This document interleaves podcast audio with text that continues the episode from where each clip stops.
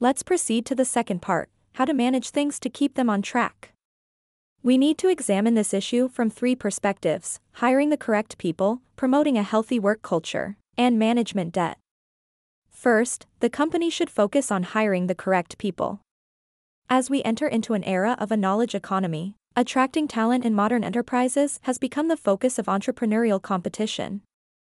Hiring is a key concern of entrepreneurial companies and is also the most important factor in their success. If the hiring does not go well, the company cannot succeed. This is because a company is the product of its entrepreneurial team. However, the entrepreneur may not be experienced in hiring. How can he make sure that he hires the best people? First, entrepreneurs need to know what they want, otherwise, it is easy for them to fall into traps. Some entrepreneurs hold stereotypical views that emerge when they interview job applicants. For example, some people think that those who wear casual clothes lack professionalism in their work. Others think that people who are talkative must have good communication skills. This is the embodiment of stereotypes. When images and feelings are used as hiring criteria, it is easy to hire the wrong person because of subjectivity. Some entrepreneurs always want to pick someone different from the average applicants, that is, someone from their imagination. This makes the hiring standards too abstract and consequently difficult to achieve. To avoid these situations, entrepreneurs must decide on specific recruitment standards in advance.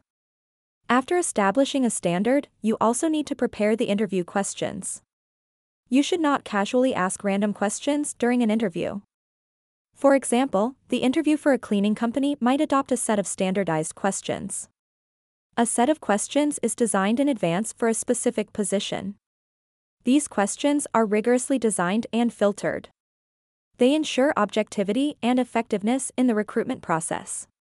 Furthermore, when dealing with crucial executive positions, the entrepreneur must investigate the background of the candidates personally to acquire an objective and just evaluation of the candidates. After this, they can make a decision using a comprehensive understanding of the situation and data. There is one more thing that you need to take into consideration be careful with hiring executives who have worked for large companies. Why is that? The executive of a big company is used to everything being in order and following a process, something that an entrepreneurial company might not possess. For example, while the employees in an entrepreneurial company are trying their best, your executive has been conditioned to wait for the emails to come in, wait for the phone to ring, and wait for meetings to get scheduled. So, there could be a mismatched rhythm between the newly hired executive from large companies and the entrepreneurial team. When you run a large organization, you tend to become very good at tasks, such as organizational design, process improvement, and organizational communication. Because large organizations are usually very stable, they only need to improve on their current operation. But the entrepreneurial businesses don't need an improved organizational design due to already having either a low number of staff or straightforward communication. What is more, because there is no clumsy organizational structure, the communication between the departments is very simple. Thus, the executives of large organizations cannot apply their current skills to this new situation. Now that we have explained the hiring process, let us proceed to the second aspect promoting a healthy company culture. Speaking of company culture, many people may wonder some companies allow dogs at work, some allow yoga in the office. Are these aspects examples of company cultures? In fact, there is a standard for judging whether something is part of the company's culture, and that is whether something is related to the core values of the company. Let us look at two examples. We all know that Amazon is the largest e commerce company in the United States. Can you imagine what desk the founder of Amazon uses? It was built from cheap wooden planks with four legs nailed into them. Some people may find this incredible. Is the owner of a listed company really unable to afford better? In fact, this is a misconception.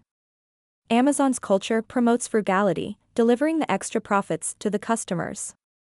In other words, the founder's behavior is the embodiment of its culture. Now, let's take a look at the company culture of the author's company. Many venture capital companies make entrepreneurs wait to meet with them, they think that entrepreneurs are just here for the money and it doesn't matter if they need to wait for a while. But the author of this book has experience as an entrepreneur, So he understands that entrepreneurs are people who actually accomplish things and understands the difficulties involved. Therefore, when operating his venture capital company, he made being on time a key principle and adopted a rule called $10 per minute. What does that mean?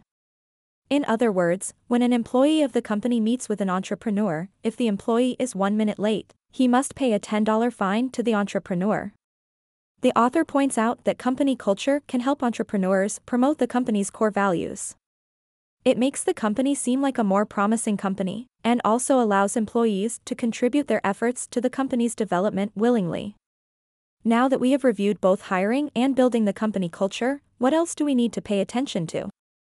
Well, an entrepreneur should always be careful when managing their debts. During the process of managing a company, you may find that there are many things unclear at the moment, as well as many other pressing matters that you need to deal with. You may decide that you are going to leave them be and deal with them later. These problems that are left behind are known as management debts. They will grow and snowball into larger issues. There are three forms of management debts in an entrepreneurial company. The first one is known as putting two in the box. For example, some positions can be fulfilled with one person, but the manager thinks that there are two people who are capable and should work together. What is the consequence of this? In the end, when a situation occurs, due to the lack of a clear distribution of responsibilities, both of them feel that they are not responsible. The second form is overcompensation.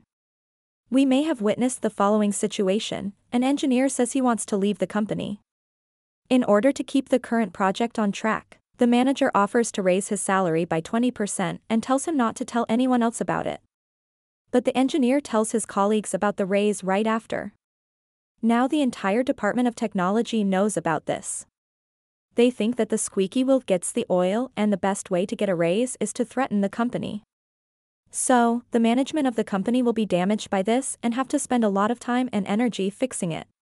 The last form is a lack of performance management or an employee feedback process. Many managers like to use performance evaluation to replace guidance they think that there will be visible results by the end of the month, and they'll know whether the mission was accomplished by the end of the year. This method is oversimplified and crude. The job of the manager is not to judge, but to help their employees accomplish goals. Not giving regular feedback because you view it as troublesome will result in systematically poor company performance. Therefore, an entrepreneur must be mindful of the management debts when running a company. One should solve the issue as soon as one discovers it and avoid being caught in troublesome situations due to negligence.